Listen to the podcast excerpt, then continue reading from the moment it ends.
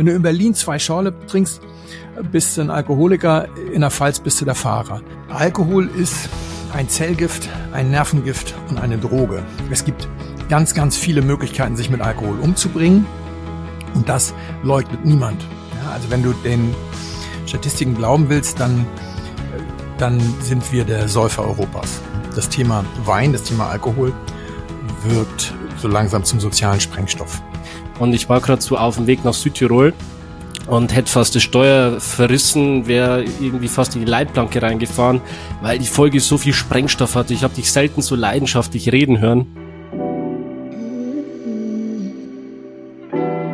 Vor ein paar Wochen hat Felix vom Blindflug Podcast eine Folge mit dem Titel der tödliche Tropfen veröffentlicht. Ich fand die Folge so spannend und interessant, dass ich Felix darum gebeten habe, das Thema noch ein bisschen zu vertiefen und gemeinsam mit mir hier noch einmal zu besprechen. Felix, den viele von euch auch als Schnutentunker kennen, war bereits vor einem Jahr hier auf dem Podcast und hat unter anderem erzählt, was gerade bei den Weinausbildungen heute noch schief läuft. Wenn dich die Folge interessiert, dann hör sie dir gerne nochmal an, dann kannst du Felix auch wirklich in der Tiefe kennenlernen und ansonsten kannst du du natürlich jetzt auch hier gleich direkt in diese Folge hineinhüpfen und unserem Gespräch lauschen. Ich möchte dich auf jeden Fall jetzt schon bitten, diesen Podcast auf Apple Podcast oder auf Spotify, egal wo du ihn hörst, fünf Sterne zu geben. Dieser Podcast ist nicht gesponsert und lebt alleine von meiner Leidenschaft für das Thema Wein. Deshalb fände ich es großartig, wenn du mich mit fünf Sternen unterstützt und mir dadurch deine Wertschätzung zeigst. Und jetzt geht's auch direkt los. Ich wünsche dir viel Spaß, viele Learnings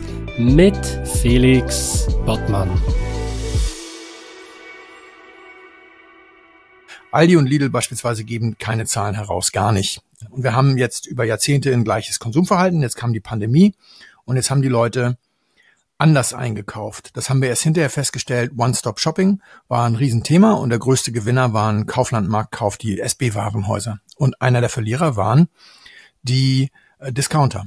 Jetzt haben also die Leute, die die Alkoholstatistik erhoben haben, haben gesagt, es ist mehr getrunken worden in der Pandemie, weil man hat einfach mal gesagt, naja, Aldi Lidl wird ungefähr gleich viel gewesen sein. Und bei den Scannerkassen ist einiges passiert und bei den äh, SB-Warenhäusern ist einiges passiert und hat man gedacht, es war mehr Konsum. Tatsächlich hatte der sich verschoben. Und wenn man sich heute die bereinigten und etwas besser aufgearbeiteten Statistiken anguckt, dann ist dieser Peak aus der Pandemie in den meisten Statistiken äh, rausgenommen, ist bereinigt. Wir haben nicht mehr getrunken während der Pandemie, was sich ja auch eigentlich logisch anhört. Ich meine, rund um dich herum sterben die Leute und man hört was von Vorerkrankungen und so weiter und so weiter. Da fängst du nicht an zu saufen. Aber erstmal hat die Presse berichtet, in der Pandemie ist gesoffen worden ohne Ende. Es war nicht so. Und deswegen ähm, ist das jetzt in den letzten zwei Jahren ein bisschen schwieriger, weil sich auch einiges verändert hat, weil eben sich generell das Einkaufsverhalten ein bisschen verändert hat. Aber wir laufen wahrscheinlich auf sowas hinaus wie minus 15 Prozent in zwei Jahren.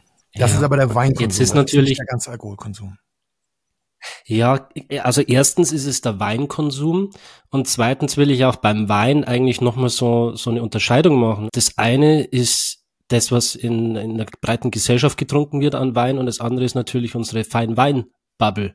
Sind diese 15 Prozent jetzt auch Feinwein wo weniger getrunken wird oder ist es eigentlich so über das Ganze drüber geschert einmal? Also unsere Feinweinbubble sind ja nicht mal fünf Prozent dieses äh, Gesamtweinmarktes. Ungefähr zwei Milliarden Flaschen oder sowas oder 1,9 Milliarden Liter und ein ganz, ganz großer Teil ist halt Zechwein, geht über den äh, Lebensmitteleinzelhandel etc. Deutschlands größter Weinhändler ist nach wie vor Aldi. Zu all diesen Dingen haben wir sowieso keine Zahlen. Wir wissen sehr, sehr wenig über den deutschen Weinkonsum. Und ähm, das hat auch damit zu tun, dass es eben eine große Anti-Alkohol-Lobby gibt, die den Konsum sehr hoch ansetzt. Ja, also wenn du den Statistiken glauben willst, dann, dann sind wir der Säufer Europas in Deutschland. Das ist, äh, das ist unglaublich, wie viel wir saufen. Aber vielleicht, weil du gerade sagtest, roter Faden, vielleicht machen wir mal ganz kurz einen Schritt zurück, bevor wir uns mit diesem Thema beschäftigen, weil das finde ich ist auch ein ganz äh, lustiges Thema.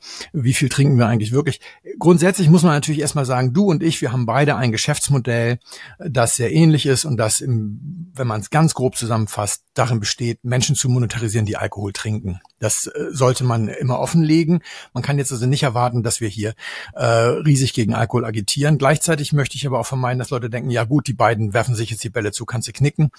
Ähm, Natürlich gibt es viele gute Argumente gegen den Alkohol und die wollen wir heute genauso besprechen. Und insbesondere ist es wichtig, dass die Leute auch verstehen, dass du und ich aber auch ein Geschäftsmodell haben, das mit Säufern nichts anfangen kann. Also je bewusster und selektiver Menschen genießen, desto sag mal, wertvoller als Zielgruppe sind sie für dich und mich. Und deswegen mhm. ist, äh, haben wir selber ein gewisses Eigeninteresse daran, dass der Genuss im Vordergrund steht beim Alkoholkonsum und nicht der Rausch. Das sollte man einmal so vielleicht gerade rücken. Und das andere ist, Alkohol ist ein Zellgift, ein Nervengift und eine Droge. Es gibt ganz, ganz viele Möglichkeiten, sich mit Alkohol umzubringen. Und das leugnet niemand. Ich denke, weder du noch ich und überhaupt niemand, der in dieser Diskussion ernst genommen werden will, würde das leugnen. Du kannst dich akut mit Alkohol umbringen, indem du dich einfach zu Tode säufst, indem du einfach eine Flasche Schnaps ansetzt und wenn die alle ist, setzt du die nächste an und das machst du so lange, bis du tot umfällst. Das geht. Du kannst dich akut umbringen, indem du eine halbe Flasche Schnaps trinkst und dann die Treppe runterfällst, weil du besoffen bist. Oder glaubst, du müsstest noch ins Auto steigen und dich um einen Baum wickelst. Du kannst dich relativ mittelfristig zu Tode saufen, indem du einfach so viel trinkst, bis die Leber kaputt ist. Und du kannst dich längerfristig zu Tode saufen, indem du so viele Alkoholexzesse hast, dass du dann irgendwann Krebs oder andere ähm, Krankheiten bekommst. Es gibt nur eine Art Wein oder nein, es gibt zwei Arten, äh, ungefährlich mit Alkohol umzugehen. Das eine ist gar keinen zu trinken. Wie gesagt, großen Respekt vor, soll jeder gerne so machen. Und das andere ist kleine Dosen mit großen Pausen dazwischen. Da allerdings entbrennt gerade ein Streit, als ich sagte, der tödliche Tropfen. Es gibt eine Bewegung, die versucht, das so darzustellen, dass das Glas Wein die neue Zigarette ist. Es gibt eine sehr konzertiert auftretende Bewegung, die sagt, Alkohol ist ab dem ersten Tropfen tödlich und man kann keinen unschädlichen äh, Konsum haben. Das ist deswegen wichtig, weil wenn man das zum Konsens erheben würde, dann kann man Werbeverbote machen, dann kann man ganz viele lustige Sachen machen, mit denen man dann entsprechend die Distribution von Alkohol erschwert. Und es gibt eine Anti-Alkohol-Lobby, es gibt aber keine Alkohol-Lobby. Ähm, hm.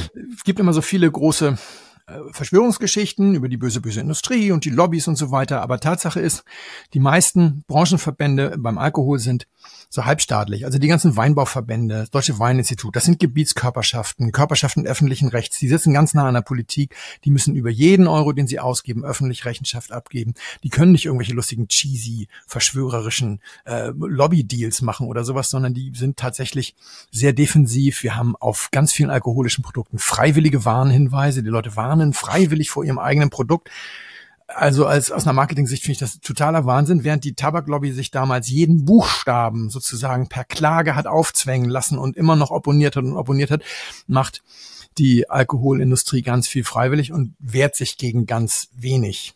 Und deswegen habe ich auch diese Folge so gemacht und mal ein bisschen auf den Schlamm gehauen, weil ich tatsächlich erstaunt war, was man mittlerweile alles gegen den Alkohol vorbringen kann, ohne sich die Mühe machen zu müssen, dass das stimmt oder sowas. Das war äh, eines der Probleme. Und jetzt kommen wir mal zum Thema, wie viel trinken wir eigentlich? Also wir trinken tatsächlich mit Abstand mehr als alle anderen um uns herum. Aber wir sind umzingelt in Deutschland von sage und schreibe 130 Millionen Nachbarn, die alle unter teilweise monstros, monströs hohen Alkoholsteuern leiden. Die gehen alle bei uns einkaufen. Und ich war 2021 ja an der Rhone warst du da nicht dabei? Äh, da war ich mit dabei. Genau. Und dann da haben wir mit den, mit den Rohenwinzern gesprochen und haben die uns erzählt, ja, in der Pandemie haben wir erstmal gelernt, unser wichtigster Exportmarkt ist Belgien. Wir haben 20 Jahre lang eine Statistik geführt und 20 Jahre lang war Belgien auf Platz 8 und dann kam die Pandemie und auf einmal schoss Belgien auf Platz 1 an den USA vorbei. Und dann haben wir überlegt, was ist denn da passiert? Und dann haben wir unsere Winzer gefragt und haben gesagt, na ja, im Sommer steht hier eigentlich jeden Tag drei bis vier belgische Pkw auf dem Hof und laden sich den Kofferraum voll. Und als die Pandemie die Grenze geschlossen hat, mussten die das in Belgien kaufen. Also wurde der Wein, der vorher per Kofferraumexport nach Belgien geschickt wurde, jetzt mal offiziell per Lkw nach Belgien exportiert. Und das hat den Schiffsexport nach Amerika überholt, obwohl es, ich weiß gar nicht, 40 mal mehr Amerikaner als Belgier gibt oder so. Ja, also dieser Kofferraumexport ist eine extrem starke Sache. Übrigens, nachdem die Pandemie zu Ende war, ist Belgien zack wieder zurück auf Platz 8. Aber seitdem wissen die, oder wie sagte mir einer der, der, der Rhonleute, seitdem sehe ich hier nur noch belgische Kennzeichen. Also mittlerweile ist dem sozusagen klar geworden, also das rote Auto-Effekt. Seitdem merkt er überhaupt erst, wie viel da unterwegs ist. Dieser Kofferraumexport ist extrem wichtig. Der größte deutsche Weinhändler ist Scandi Park an der dänischen Grenze. Da kannst du dir mal online angucken. Da steht der Wein auf Paletten. Die räumen die Paletten gar nicht mehr aus.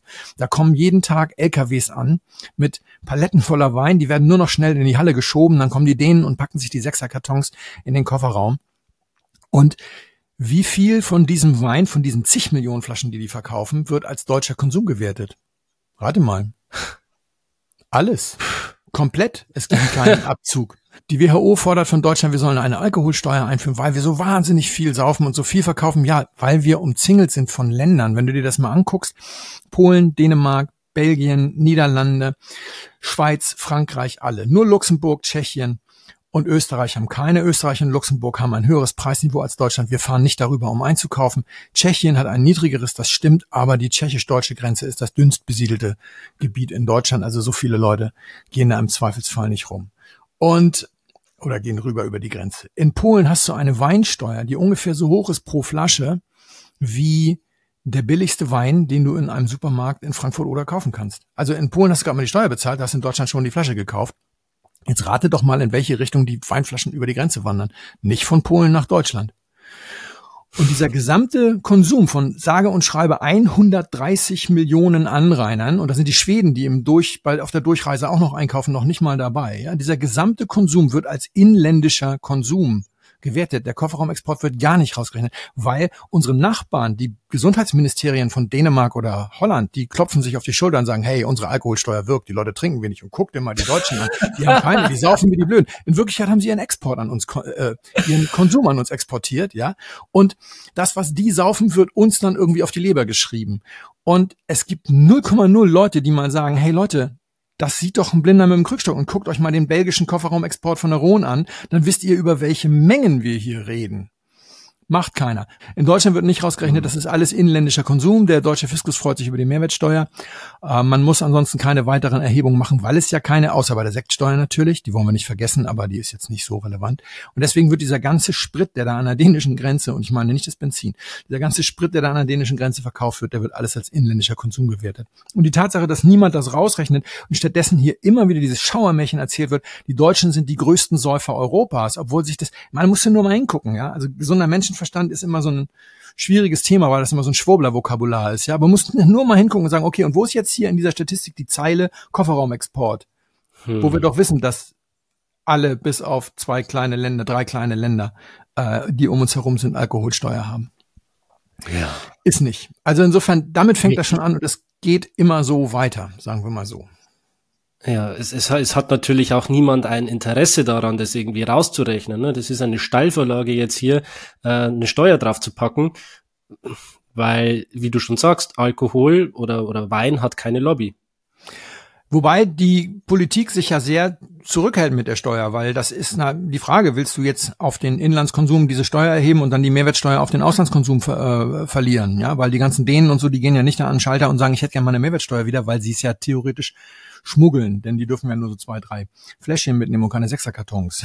also ich weiß nicht genau, wie viel die mitnehmen dürfen für den Eigenbedarf, aber, aber du weißt, was ich meine. Ja, also da gibt's ja keine Mehrwertsteuerrückerstattung wie bei irgendwelchen Luxusgütern am Flughafen, wo du dann diesen Tax-Free Schein ausfüllst.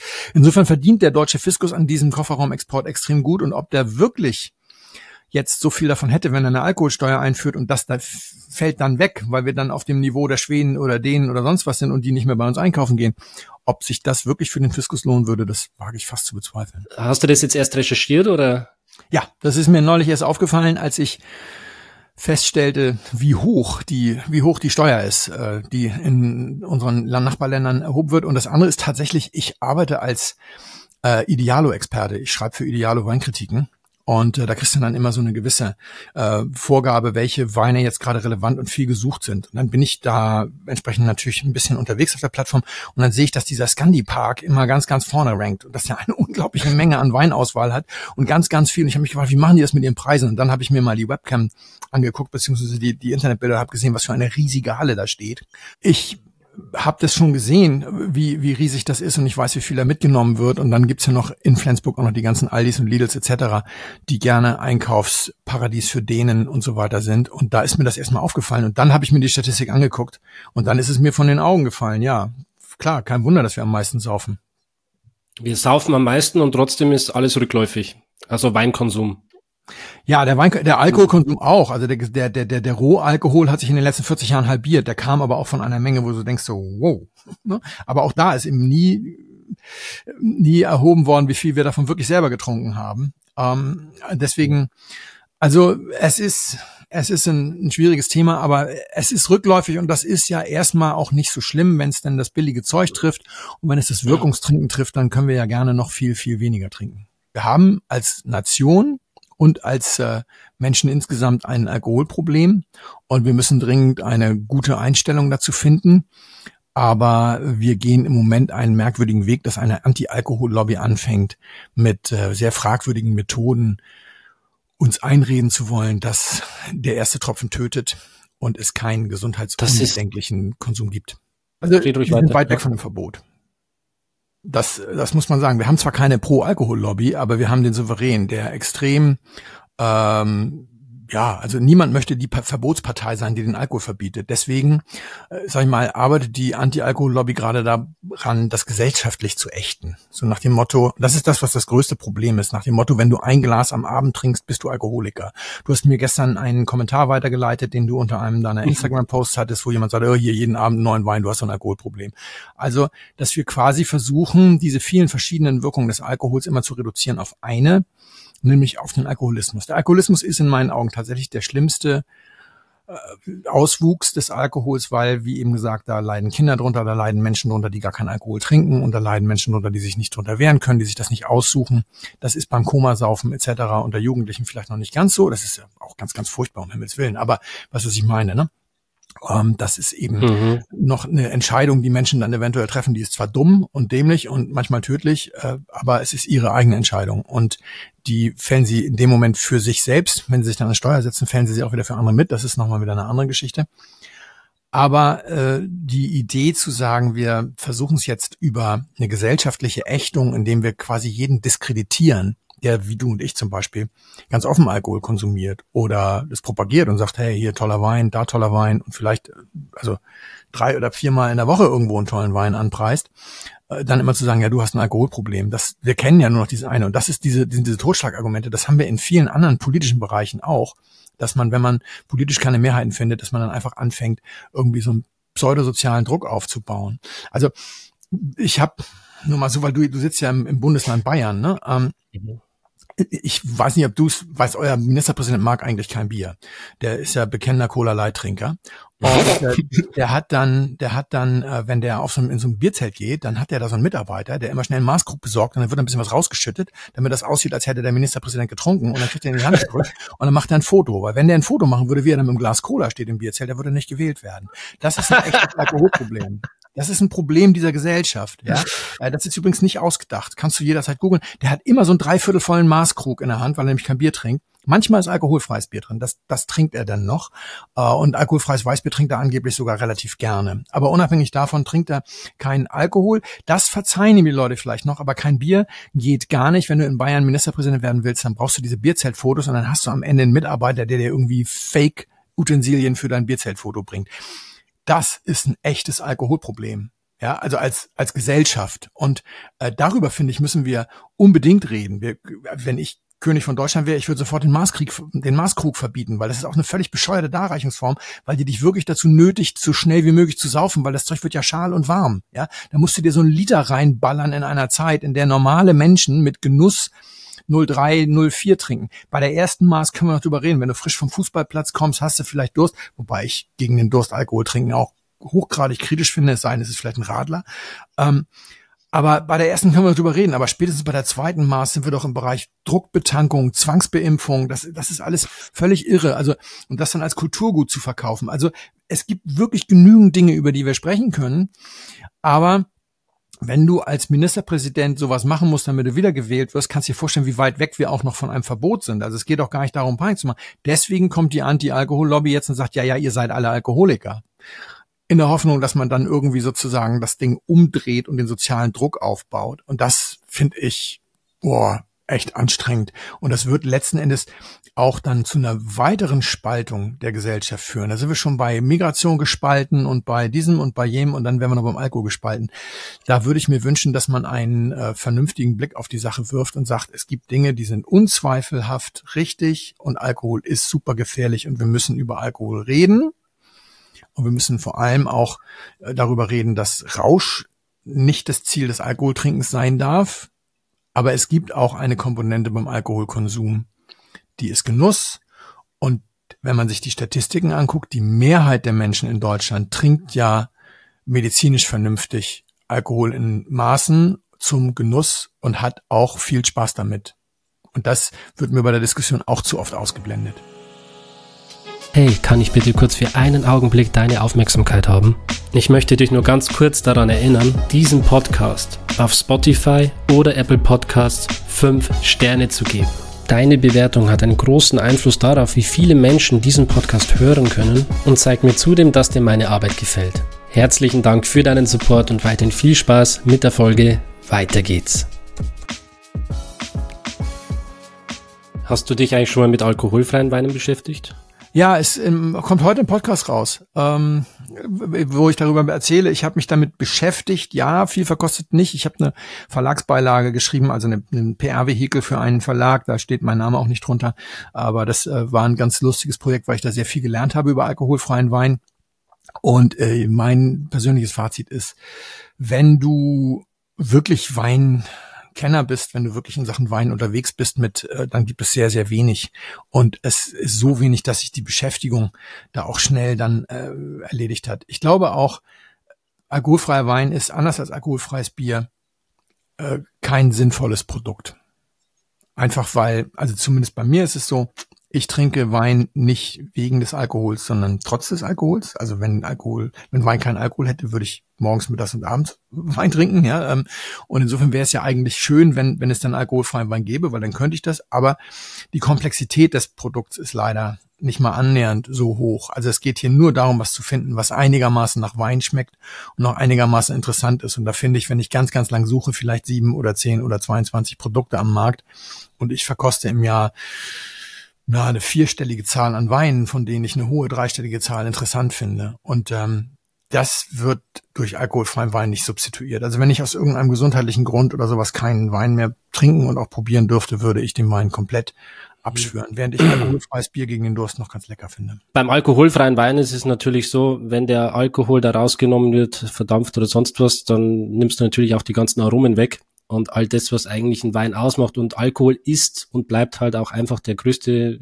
Faktor als Geschmacksverstärker, der dann irgendwie im Wein ähm, dafür verantwortlich ist, dass da auch ein intensives Aroma entsteht, oder? Also ja, also ich habe gelernt, du brauchst ungefähr 50 Gramm Zucker in dem komplett entalkoholisierten Wein, um allein die puffernde Wirkung gegenüber der Weinsäure wiederherzustellen. Sonst wirkt das Ganze relativ schnell sauer. Es gibt einen einzigen Wein in Deutschland, alkoholfreien Wein, der tatsächlich richtig trocken ist, also unter 5 Gramm Restzucker hat. Das ist auch im Prinzip im Moment der einzige, der mich interessieren würde, mal zu verkosten. Ich glaube, die Leitsprodukte, das ist von Karl Jung, wie er genau heißt, weiß ich gerade nicht.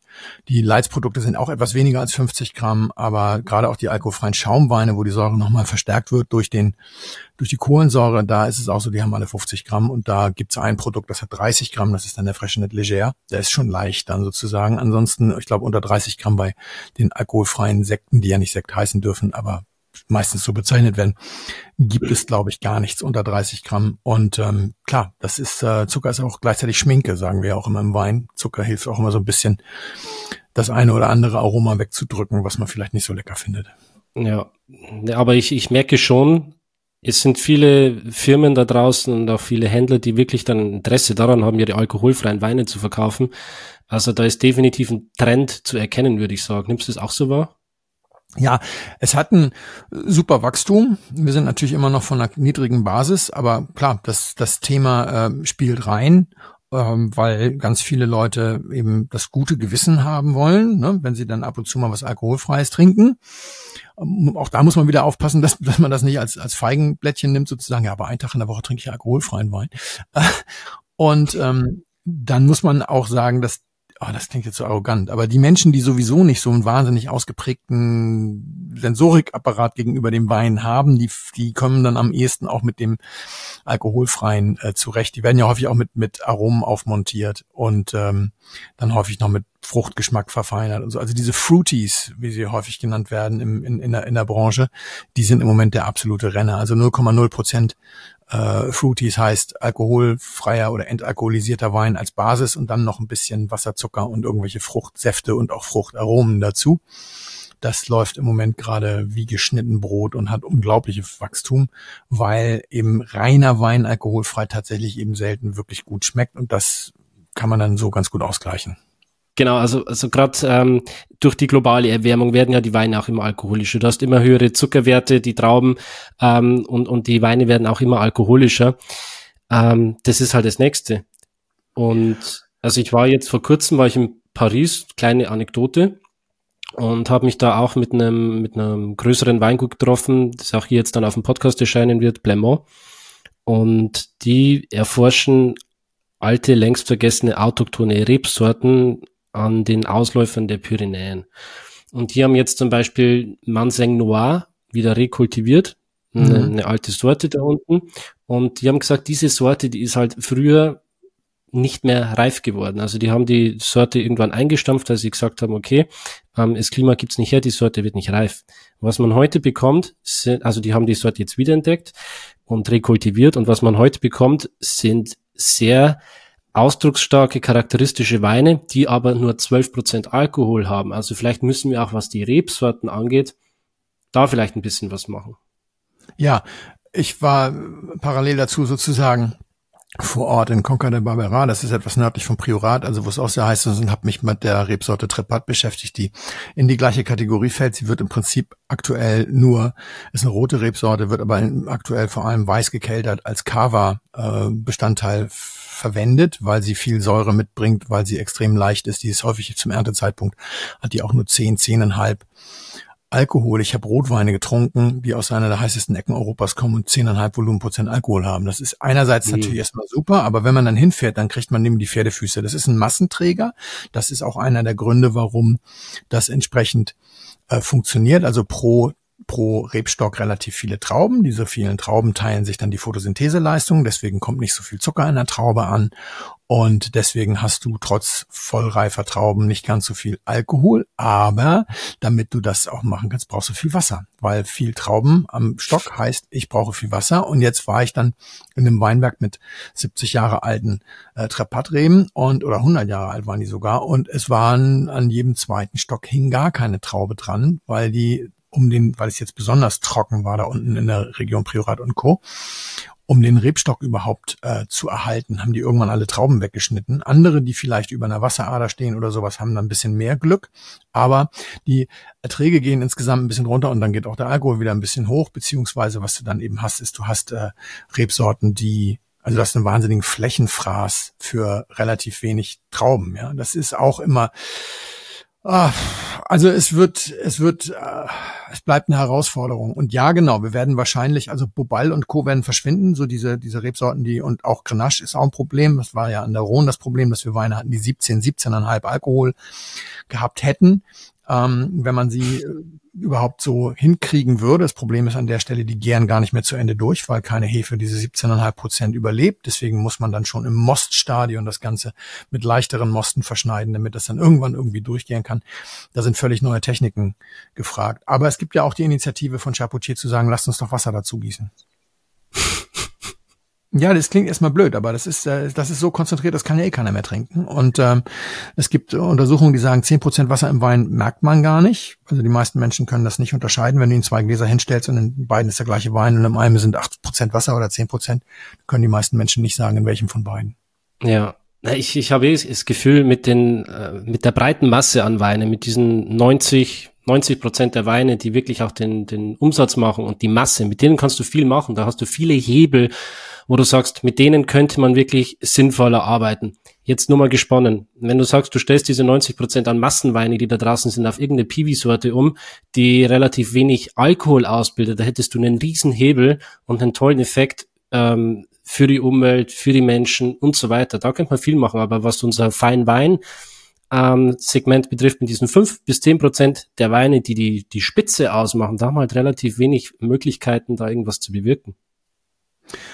Ja, wobei, ja, muss man auch immer überlegen, weil am Ende ist es ja auch eine Frage des Hektarertrages, des Flächenverbrauchs. Und wenn du jetzt im Feinwein-Segment sagst, ja, wir haben nur, weiß ich nicht, fünf Prozent ähm, des äh, Marktes, aber wir machen zwölf Prozent der Fläche, hm, dann ist auch wieder, ne, ist, klar, dann hast du natürlich doppelt so viel. Das, das äh, vergisst man immer gerne mal schnell. Und dann hast du noch das Problem, dass im Feinweinbereich die billigeren Weine meistens die sind, die noch am allermeisten äh, sag mal, schädlich sind. Wenn du in ein gutes deutsches Spitzenweingut gehst und du gehst dann da durch die Lagen, dann hast du da diese tollen Lagen und äh, kannst dir da die Weinberge angucken und alles super und dann gehst du runter an die Flussaue, wo es alles so ein bisschen neblig ist und wo das gern mal schnell so ein bisschen schimmelt und da wird dann eben relativ viel gespritzt, ja, und da steht unser Liter Riesling. Genau. Ähm, also wo du dann auch sagst, warum stellst du da kein Piwi hin? Also ich habe auch schon mit mehreren wirklich auch VDP-Weingütern im Weinberg gestanden und gesagt, aber da kannst du doch eigentlich, jetzt musst du doch da ein Piwi hinstellen, weil du fährst ja zwölfmal im Jahr zum Spritzen raus. Also also diese Idee, so nach dem Motto, lass mal die anderen die Piwis trinken, finde ich auch ein bisschen problematisch. So, wir sind ja mit dem teuren Zeug unterwegs, bei uns ist das ja nicht so. Und für den Supermarkt brauchen wir jetzt die Piwis. Wir müssten schon mal uns an die eigene Nase fassen und müssten selber äh, auch schauen, dass wir bei den Spitzenweingütern kannst du auch ein Drittel der Fläche auf Piwi umstellen. Ja, spannendes Thema. Ich glaube, wir haben jetzt das Thema Alkohol mal aus verschiedensten Blickwinkeln und Perspektiven betrachtet.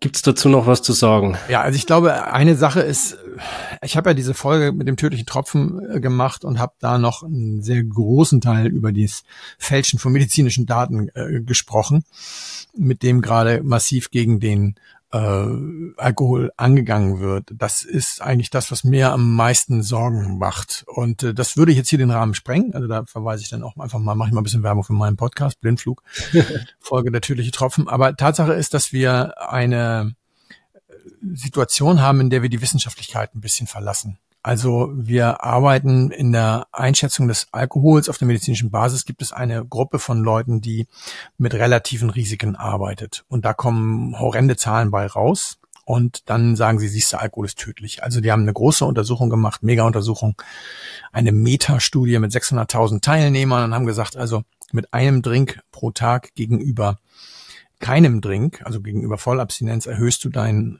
Risiko an einer tödlichen Krankheit zu erkranken um 0,5 Prozent. Und das klingt wahnsinnig hoch. Da denkst du, wow, 0,5 Prozent ist einer von 200. Aber was war tatsächlich? Sie haben also eine Kontrollgruppe gehabt, die war abstinent und haben dann in dem Betrachtungszeitraum sich sozusagen von sich aus haben sich 944 Leute von 100.000 mit einer dieser Krankheiten infiziert und in der Gruppe derer, die einen Drink pro Abend nimmt, haben sich 948 Leute infiziert. Das heißt, relativ betrachtet 0,5 Prozent mehr. Absolut ist aber das Risiko 4 zu 100.000, also 0,004 Prozent. Und das ist dann wiederum ein Wert, wo der Statistiker sagt, das ist aber gleich Null. Es ist also, weil das heißt dann ja immer, ja, aber wenn du einer von den Vieren bist und die tödliche Krankheit hast, dann ist es ja egal. Nee, und da sagt der Statistiker, nee, vier von 100.000 reicht nicht aus, um zu sagen, es ist überhaupt da. Du wiederholst die Zählung mit 100.000 anderen Leuten und du hast keinen. Das ist wie wenn du eine Münze wirfst, 100.000 Mal, und du hast die Erwartung 50.000 mal Kopf, 50.000 mal Zahl. Wahrscheinlich kriegst du sowas wie 49.977 mal Kopf und 50.023 mal Zahl. Du würdest dann ja nicht hingehen und sagen, ja, diese Münze ist krumm sondern du würdest sagen, das ist komplett im Erwartungswert. Und wenn ich den Versuch wiederhole, habe ich es wahrscheinlich genau andersrum. Und deswegen sind diese vier von 100.000 als absolutes Risiko tatsächlich null und nicht 0,004 Prozent. Und aber trotzdem auf diese, auf dieser Ebene wird quasi gerade argumentiert, dass man sagt, ja, der Alkohol ist aber ab dem ersten Tropfen tödlich. Und da wird die Wissenschaftlichkeit so ein bisschen über Bord geworfen.